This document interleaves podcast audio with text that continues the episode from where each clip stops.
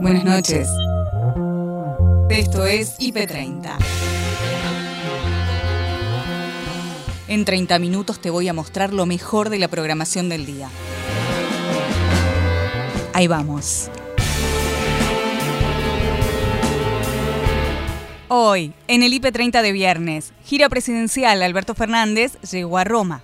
Yo diría tercera aproximación si vemos que antes hubo dos viajes previos en los que eh, funcionarios argentinos viajaron a diferentes acercamientos por el tema del Fondo Monetario. Recordemos que este tipo de reuniones con el Fondo Monetario Internacional en este viaje no son exclusivamente en un viaje al Fondo Monetario, sino en un viaje que eh, hace el presidente en el marco de la cumbre de presidentes del grupo de los 20 países más poderosos del mundo. Ley Martina, reparación para niños que perdieron a sus padres en pandemia. Si tomamos en cuenta los porcentajes de chicos que han quedado huérfanos de acuerdo a la cantidad de, fallecidos, un ejemplo, en Estados Unidos, nosotros tendríamos en la Argentina alrededor de 25.000 a 27.000 chicos en esta situación que perdieron los padres a consecuencia del, del COVID. Santiago Motorizado, parte del universo de Ocupas. Fue un desafío, la verdad que por más que son todo, todo tiene que ver con la música popular y directa o indirectamente es parte de nuestras vidas. El desafío de componer, de sentarse a, a tratar de crear melodías, a escribir poesía a partir de esas marcas de estilo que definen a los géneros y que en este caso puntual era necesario narrativamente para la, para la serie, ¿no? Chau Facebook, hola Meta. Maravillosa jugada, podríamos decir, ¿no? Porque veníamos en unas semanas muy picantes para Facebook. Los Facebook Papers, que hemos hablado aquí de una ex trabajadora que presentó unos informes muy fuertes con data fundamental sobre el rol de las redes sociales, el rol de la compañía, cómo pueden eh, intervenir en nuestro estado anímico, nos puede generar estrés y un montón de cosas que solíamos pensar, Llegamos al viernes con altas temperaturas y mucha información, pero lo que tenés que saber lo encontrás en IP Central con Noelia Barral Grijera y Gabriel Sued tiene que ver con un anuncio y una advertencia que hizo la ministra de Salud, Carla Bisotti, hace algunas horas nada más, respecto, por un lado, de la posibilidad del aforo completo en espectáculos masivos al aire libre, pero por otro lado también con esta luz de alarma que enciende la circulación comunitaria de la variante Delta en la Argentina. Empecemos escuchando el anuncio sobre el aforo al 100%.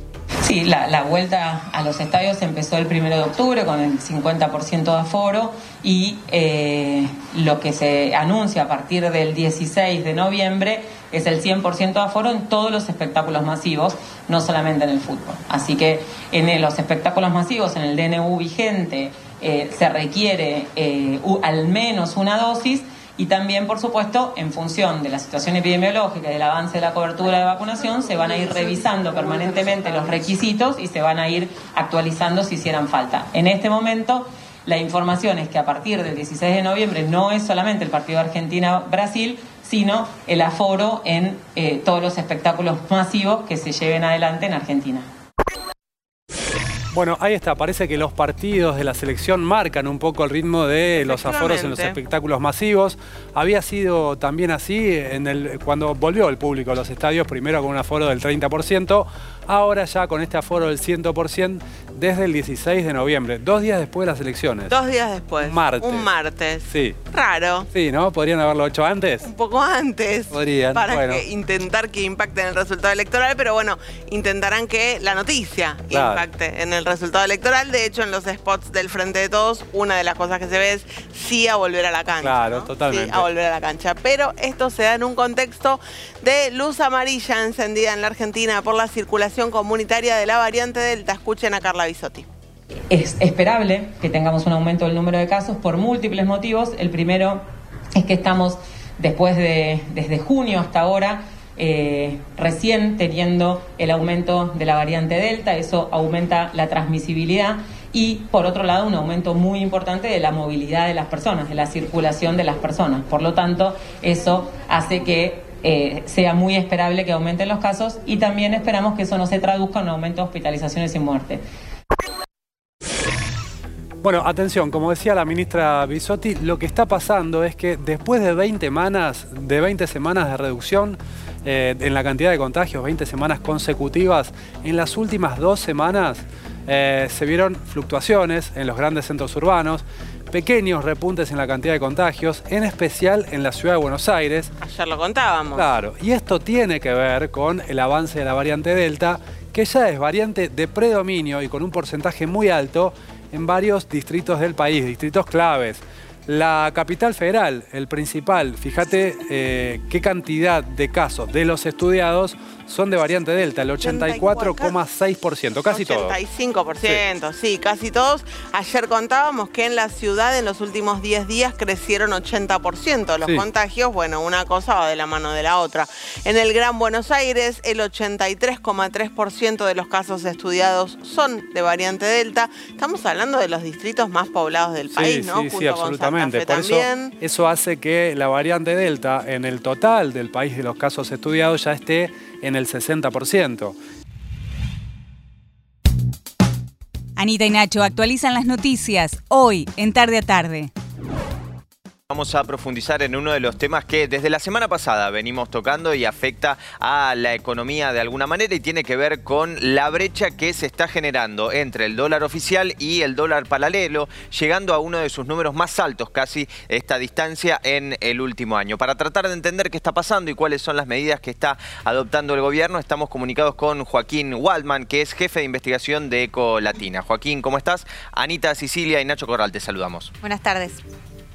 Hola Nacho, Anita, ¿cómo andan? Un gusto. Igualmente. Eh, bueno, Joaquín, ¿cómo podemos interpretar esta última semana, si se quiere, que fue cuando empezaron un poco los movimientos más bruscos del, dólar paralelo, acariciando casi los 200 pesos?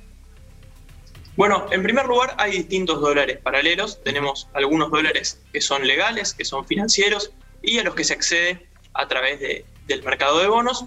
Y también está el dólar blue, que es el dólar informal o ilegal, que se adquiere en, en billetes, en las llamadas cuevas. Lo que vimos a lo largo de este mes fue una suba muy grande del dólar blue, del dólar ilegal, que creció más o menos 6%, cerrando en 197,50. Lo que podemos interpretar de este, de este salto o de este crecimiento tan importante es que hay un montón de gente, de inversores, de ahorristas, que están preocupados acerca de la situación del dólar oficial y que piensan que no se va a poder sostener hacia adelante. Y que a la espera de un salto hacia fin de año o el año próximo en el dólar oficial, eligen comprar adelantándose y cubriéndose de una posible devaluación. Joaquín, se habla mucho, bueno, del contado con liqui, específicamente qué significa, ¿no? Y por qué trepó a, 207, entiendo, corregime si me equivoco, bueno, un poco ahí estabas clarificando. Bueno, el contado con liqui es una de estas operaciones que se puede hacer para adquirir dólares de forma legal. En este caso, eh, se adquiere arbitrando algunos instrumentos, comprando y vendiendo algunos instrumentos y permite dolarizar grandes montos de, dólares, digamos, no requiere ir con, un bolso con dinero y llevarse los dólares en efectivo, sino que empresas pueden eh, acceder a este y también personas desde la computadora y sin pasar a la economía informal. Pasa algo parecido. Hay un montón de agentes que tienen la oportunidad de, acceder a este tipo de cambio, que no pueden comprar dólares oficiales y que esperan que siga creciendo o que empiece a crecer de forma más acelerada del oficial y por eso compran anticipadamente por este, este contado con liqui. En, en este mercado el gobierno sí puede participar, o específicamente el Banco Central sí puede participar. Y por eso sus movimientos son un poco menos disruptivos, hay un poco menos de volatilidad porque interviene para que no crezca tanto. Por este motivo, estos dólares financieros crecieron algo más de 2% en este mes, pero no 6% como el Blue. Eh, Joaquín, ¿y qué significa esta decisión que tomó el gobierno que a partir de ahora los turistas que lleguen al país van a poder cambiar sus dólares eh, dentro de un marco legal eh, emitido por el Banco Central a 180 pesos? ¿Qué significa y cuáles son los motivos por los cuales se toma esta decisión? Bueno, hace alrededor de un año y medio que no ingresa el turismo receptivo que es una fuente importante de divisas para nuestro país. hoy estamos perdiéndonos de ese ingreso de dólares que por la pandemia y las restricciones al, turismo internacional no, no, pudieron venir. La idea es incentivar a que la gente vuelva a venir, a reabrir nuevamente las fronteras, ahora que somos un país eh, muy seguro en términos sanitarios y para darles eh, de alguna forma un, incentivo o una ventaja, que puedan también participar de los dólares financieros y que puedan hacerse de pesos a un tipo de cambio más alto y no al oficial que está en 100. Para un turista que viene y puede vender sus dólares a 180 o a 200, Argentina hoy es un país muy atractivo, es barato y puede hacer excursiones y, y comer y alojarse de forma muy barata. El diputado nacional Federico Fagioli se refirió a la ley de envases para la gestión responsable de residuos urbanos. Ayer en el Congreso de la Nación presentamos este proyecto de ley de envases con inclusión social, eh, que es una iniciativa de nuestro gobierno nacional, una iniciativa que viene eh, directo de presidencia, una iniciativa que ha trabajado el Ministerio de Ambiente y Desarrollo eh, Sostenible, con el ministro Juan Cabandía a la cabeza, con él y con nuestro jefe de bloque Máximo Kirchner. Compartimos ayer la presentación de este proyecto que sin duda es necesario, es urgente eh, y tenemos que poder avanzar en el, tratamiento. ¿no? Es una ley que, viene a plantear eh, la regulación de los, de los envases introducidos en el mercado nacional, los envases post-consumo, que nos permite desarrollar una política integral para, este problema de la basura que recién vos mencionabas, ¿no? que nos permite promover la reducción de la cantidad de envases generados, eh, fomentando el reciclado y generando eh, también la responsabilidad extendida al productor, que es momento también que los productores que generan todos estos envases empiecen a eh, hacerse responsables de, todo el proceso también de reciclado de, los envases, ¿no? Claro, Federico, básicamente entonces, ¿cómo, de, o sea, de qué consistiría este proyecto? O sea, de reciclar y reducir también el uso de plásticos. Sí, por supuesto. El, objetivo es eh, generar la, posibilidad de reciclar el envase y se fija una tasa ambiental para los productores y, todo aquel que introduce envases al mercado para partir de esa tasa que va a ser recolectada por la FIP y luego puesta en un fideicomiso, a partir de ahí generar y desarrollar los eh, centros de reciclado, el sistema local de reciclado que llevan adelante los municipios para poder hacer ese reciclado. entendemos que, ¿me escuchás? Ahí, ahí volviste, sí, se había cortado un poquito. Ahí está, Federico. Sí. Hola. Bueno, no sé dónde me quedé. No, no, pero básicamente es eso, es generar una tasa.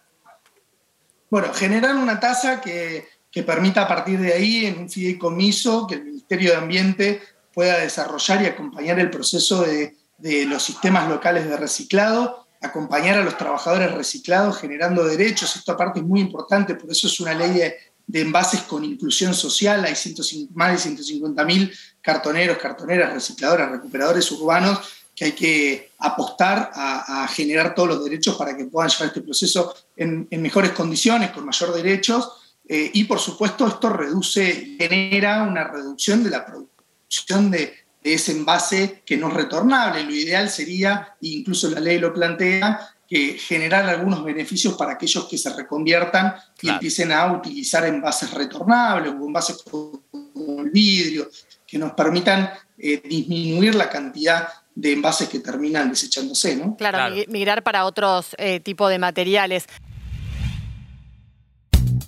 Cumbre del G20, Leandro Renú trae la agenda presidencial y las expectativas sobre las negociaciones con el FMI. Digamos que el presidente viajó anoche, llegó hace un ratito a Roma que es la primera escala. El ministro de Economía, Martín Guzmán, ya estaba desde ayer. De hecho, hoy tuvo agenda temprano con funcionarios del gobierno, funcionarios económicos del gobierno de Francia, em, eh, como una especie de, yo diría, tercera aproximación, si vemos que antes hubo dos viajes previos en los que eh, funcionarios argentinos viajaron a diferentes acercamientos por el tema del Fondo Monetario. Recordemos que este tipo de reuniones con el Fondo Monetario Internacional en este viaje no son exclusivamente en un viaje al Fondo Monetario, sino en un viaje que eh, hace el presidente en el marco de la cumbre de presidentes del grupo de los 20 países más poderosos del mundo, del G20, eh, y después va a ir a Escocia, ya el lunes van a estar en Escocia en una cumbre de cambio climático. ¿Qué es lo que puede pasar en esta gira? Bueno, en principio está confirmado que el sábado a la mañana, hora argentina, va a ser la reunión de Cristalina Georgieva, titular del Fondo Monetario, con el presidente Alberto Fernández y con el ministro de Economía Martín Guzmán. ¿Qué se puede esperar de esa reunión después de los encuentros que tengan desde ahora y hasta el sábado eh, con líderes europeos? Bueno, eh, es la primera reunión cara a cara que el gobierno argentino tiene con Sorcheva después de que la titular del Fondo Monetario fue cuestionada e investigada por eh, sectores más conservadores del establishment del, Banco Mundial por supuestos favoritismos a China cuando ella presidía, cuando ella era directora del Banco Mundial.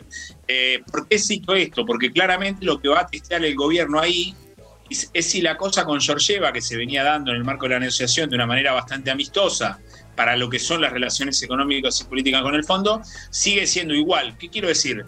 La teoría de lo que pasó después de que Georgieva fue confirmada en su cargo es que igualmente ella en su cargo de titular del fondo queda por lo menos observada.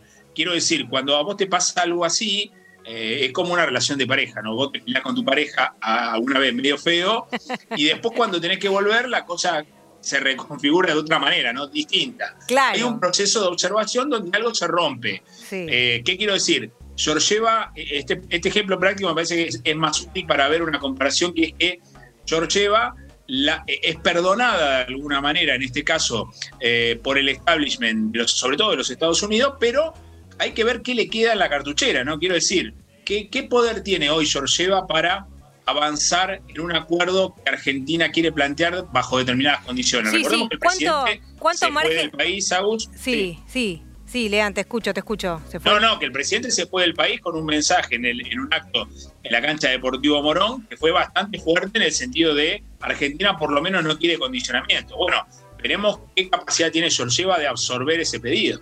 Claro, efectivamente, sí, esto que le pasó, cuánto margen le deja para no ponerse más conservadora y, digamos, asestar el golpe de esa presión. Así es. Digamos que hay dos reuniones importantes. Una es esa, pero la más importante es la que todavía se está trabajando. Eh, el embajador en, en, los Estados Unidos, Jorge Arguello, que es un hombre de experiencia, que conoce mucho el paño allá, está trabajando en un encuentro que muy probablemente se dé el lunes en Glasgow, en Escocia, de Alberto Fernández con el presidente de los Estados Unidos, Joe Biden. El diputado Gualberto Allende es el impulsor del proyecto de ley para amparar a niños que perdieron a sus padres durante la pandemia. El legislador sanjuanino explicó el alcance de la llamada Ley Martina. Si tomamos en cuenta los porcentajes de chicos que han quedado huérfanos de acuerdo a la cantidad de, de fallecidos, un ejemplo en Estados Unidos, nosotros tendríamos en la Argentina alrededor de 25.000 a 27.000 chicos en esta situación que perdieron los padres a consecuencia del, COVID. Entonces la verdad que es, es una tragedia para muchas familias estas consecuencias que nos está dejando la pandemia. ¿no? Claro, puntualmente en este caso, Martina, yo había estado leyendo que en la provincia de San Juan creo que hay 14 niños más que estarían en esta misma situación, puntualmente, en donde terminan perdiendo sus dos padres. ¿Cómo se actúa en esas situaciones? Eh, ¿Cómo es la contención? ¿Qué es lo que hay hoy vigente? Bueno, este, el gobernador de la provincia, un poco adelantándose, este, porque nosotros damos por hecho luego de la conversación en, el día de ayer con el presidente de la Cámara, el doctor Sergio Massa, que se comunicó conmigo para dar este, el total apoyo al tratamiento del proyecto, eh, ha instruido tanto al Ministerio de Salud como al Ministerio de Gobierno, que depende del registro civil, se va a presentar un proyecto de ley para este, autorizar a comenzar a armar el registro de los chicos que quedaron huérfanos a consecuencia del COVID. En el caso de la provincia de San Juan, que tampoco tenemos registro, yo tengo contacto actualmente con 14 familias. No, no es que sean 14 chicos, sino 14 familias, pero seguro deben haber muchos más este, en la provincia. En el caso de Guevara fue un caso que conmocionó a la, a la provincia de San Juan. Estaban internados los dos papás, nació Martina, ellos fallecieron, no la pudieron conocer a, Martina, quedaron cuatro chicos, este, Tamara, que es la joven con 19 años, que era la mayor, ella la verdad que le cambió la vida, no solamente por la pérdida de los papás, sino que pasó a ser la mamá de, la, de los hermanitos menores. Martina tiene actualmente cinco meses. Qué bárbaro. Eh, ¿Cómo es el proyecto, diputado? ¿Cómo es exactamente? ¿Cómo se instrumentaría? Bueno, fue un proyecto complejo para, armarlo porque tengamos en cuenta que estamos hablando de, menores, ¿no? Claro. Eh, el proyecto habla, yo esto tuve que recurrir a jueces y asesores de menores que me ayudaron en la confección del mismo. Esto habla que el Estado Nacional, es decir, el Estado Nacional se tiene que hacer cargo de esta, de esta situación y por supuesto comprometer también a cada uno de los gobiernos provinciales y los, los municipios. Esto, esto habla, este, esto habla que, que el Estado Nacional abone mensualmente por chico, por joven, el importe de una jubilación mínima, pero tiene una serie de compromisos a cumplir que tienen que ver aquellos que vayan a ser los tutores, guardadores o cuidadores, no tienen que haber tenido ni tener ningún antecedente de, violencia de género, de abuso y demás. Paloma conversó con Federico Fernández, primer bailarín del Teatro Colón y candidato a legislador porteño. La alta alcurnia, como es el ballet y el Teatro Colón, no suele estar tan involucrado con el mundo de la política. No suele, pero debería, más un teatro público, ¿no? Donde dependemos de, directamente de las políticas culturales, en este caso de la ciudad de Buenos Aires. Así que creo que es un, un compromiso y una responsabilidad de quienes pertenecemos a una institución pública. ¿Y tu compromiso nació cuando entraste al Colón, cuando empezaste a formar parte del teatro público o ya tenías intereses? Eh, intereses hubo en mi familia siempre. Eh, por, diversos eh, motivos. Eh, se hablaba mucho en casa, en, la mesa, en lo cotidiano sobre política, más allá de que nos atravesó la política en mi familia. Eh, mi, vieja es viuda de desaparecidos, entonces hubo una, una, situación que me llevó a estar comprometido con, con lo social y lo político, y ligado al arte. Siempre también de la mano de mi mamá, porque mi mamá era pianista, así que hubo toda una, una concepción eh, artística desde, desde, un inicio. Una vez que entré al Colón, eh, no tan al principio, pasó un tiempo hasta darme cuenta que, con mi compromiso las cosas podían cambiar y, ser más accesible para todos, sino para, para un público selecto. Bueno, tienes un poco el Colón, ¿no? En, bastantes momentos parece incluso regocijarse de su pertenencia a una élite. Sí, no en el discurso. En el discurso es como un espacio de puertas abiertas. El tema es que eh, se abren las puertas y quién se entera que esas puertas están abiertas. Y una vez que uno se entera, ¿realmente puedes acceder al Teatro Colón con una platea 5.500 pesos? Mm. O cuando te dicen, bueno, hay entradas de 1.000 sí, quizás a veces hay entradas de mil de parado en paraíso con visión parcial. El gallinero. El gallinero. ¿Y para quiénes entonces? Eh, eh, ahí es donde está la, discusión eh, que se ve en el Colón con, lo, que tiene que ver con lo excluyente, pero termina siendo una política en la ciudad de Buenos Aires de desigualdad, ¿no? Y las diferencias que hay entre unos y otros.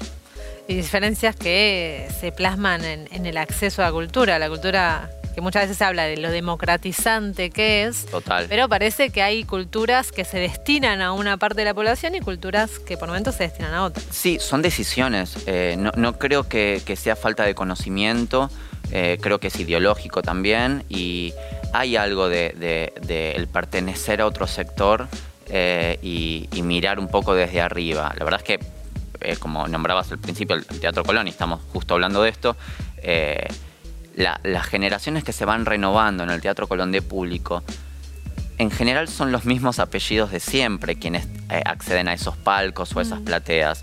Eh, hay algo que, es más, más notorio que se ve con, eh, la necesidad de pertenecer a un estatus social que el Teatro Colón da también esa imagen y es un, marco escénico arriba y debajo del escenario para un sector social y el otro que accede es porque realmente tuvo una intención artística, cultural que le nació de conocer un poco espacios culturales, pero no porque el Estado te lo, te lo brinde, por lo menos en la ciudad. El cantante y compositor Santiago Motorizado tomó el café del día con Nico. Cuenta cómo le llegó la propuesta para hacer la música de la serie Ocupas. Primero Bruno Estañaro, el director de Ocupas, creador, guionista, este, se contactó conmigo. Primero para pedirme siete canciones del Mató. Quería que estén reemplazando la música de siete escenas y, ahí surgió la charla. Yo feliz de la vida, soy muy fan de Ocupas. De, cuando la vi por primera vez me partió la cabeza. Las repeticiones las grabé en VHS, que todavía deben estar en la casa de mi viejo. Sí, las vi 500 veces. Qué bueno, qué bueno que tengas esa historia previa. No, no, y yo me volví loco. Vino a mostrarme las escenas, a decirme si me parecía bien que estén ahí. Y yo, ya tenía mi sí, eh, ni bien se contactó. Bueno, en la charla surgió la posibilidad de, de hacer el trabajo, de reemplazar otras 45 escenas más que él tenía complicadas, porque tenía que buscar canciones para, para suplantar eso. Entonces fue esa propuesta, la de componer directamente pensando en cada escena y en esta cosa de, conflicto que tenía con los derechos, sobre todo de las músicas extranjeras, ¿no? Porque claro. todo lo que tenía que ver con rock nacional y la música de acá trató de mantenerlo máximo, ¿no? Así todo tuve que hacer algunos reemplazos de em, canciones folclóricas, cumbia, pero la mayoría de rock que tenía que ver con eso, ¿no? Con rock de afuera que era imposible de, de sostener. Eso estaba buenísimo. me imagino para vos, primero por el vínculo emocional que tenías con la serie, con ese momento de la Argentina. Eh, a muchos de nosotros, cada vez que vemos algo del 2000, 2001, a mí también me pasa lo mismo con Nueve Reinas, ponele. Donde se ven, viste, el corralito, la gente golpeando con una cacerola la puerta de los bancos, nos devuelve a los que ya tenemos cerca de 40, porque ya éramos grandes en el 2000, 2001.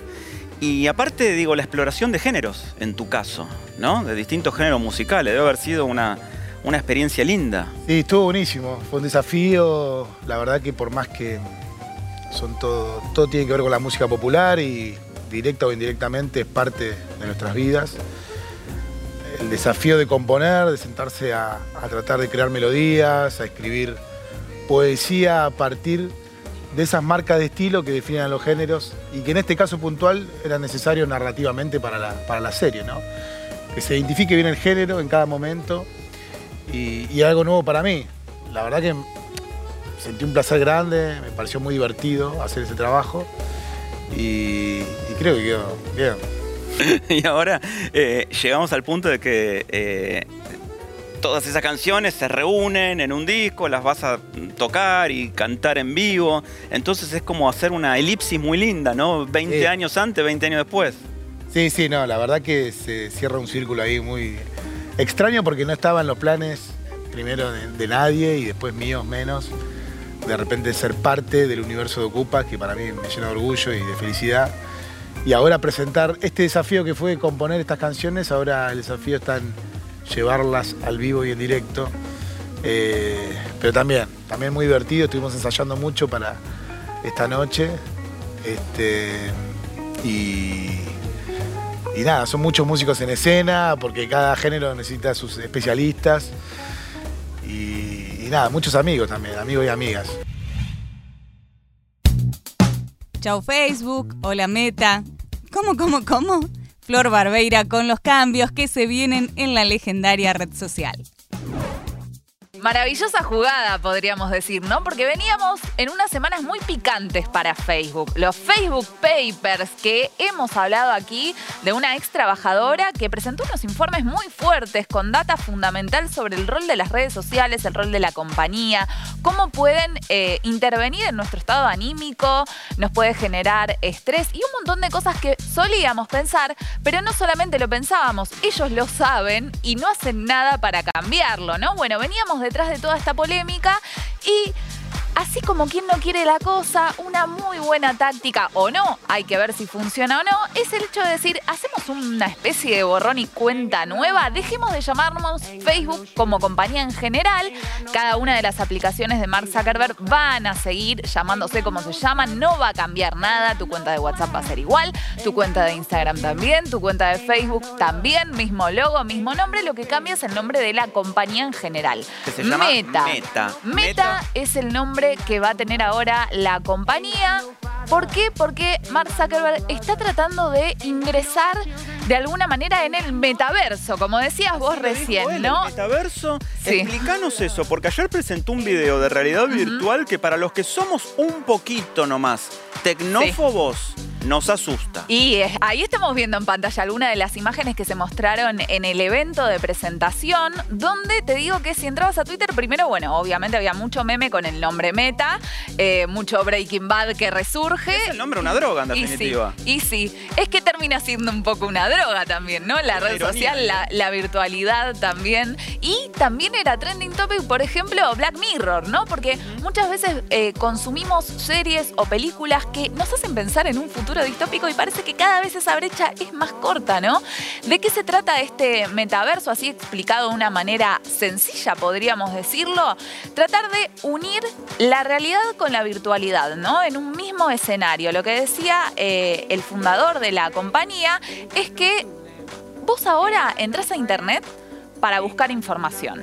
Bueno, en un futuro vas a poder estar dentro de la información. Te vas a poder meter dentro de un entorno virtual. Suponete, me pongo un casco, por decirlo en términos sencillos, un casco y aprieto un botón y estoy en, mi, en el living de mi departamento en Villa Crespo, aprieto un botón con el casco y estoy en un recital de Paul McCartney en Londres. Exactamente. Rodeado de otras personas que también están en distintos lugares del mundo. Termina el show, me saco el casco y vuelvo a estar en mi departamento de Villa Crespo. Tal cual. Recién, por ejemplo, Delphi nos contaba los eventos eventos, los distintos recitales, nos hablaba de Lola Palusa. Bueno, imagínate un Lola que no puedas estar ahí físicamente, pero vas a poder estar virtualmente. De hecho, dentro de las imágenes que se mostraron, una de ellas se relaciona con el entretenimiento y el ejemplo claro era el de un recital, de poder estar ahí. Y otra de las cosas que hay por detrás, ¿no? Todo el negocio que va a haber en este metaverso. Porque, por ejemplo, vos vas a poder construir y crear tu avatar, ¿no? Y para tener tu avatar vas a necesitar plata también para cortarte el pelo como quieras, tener la ropa que quieras. Es decir, todo lo que haces en la realidad, también lo vas a hacer en la virtualidad.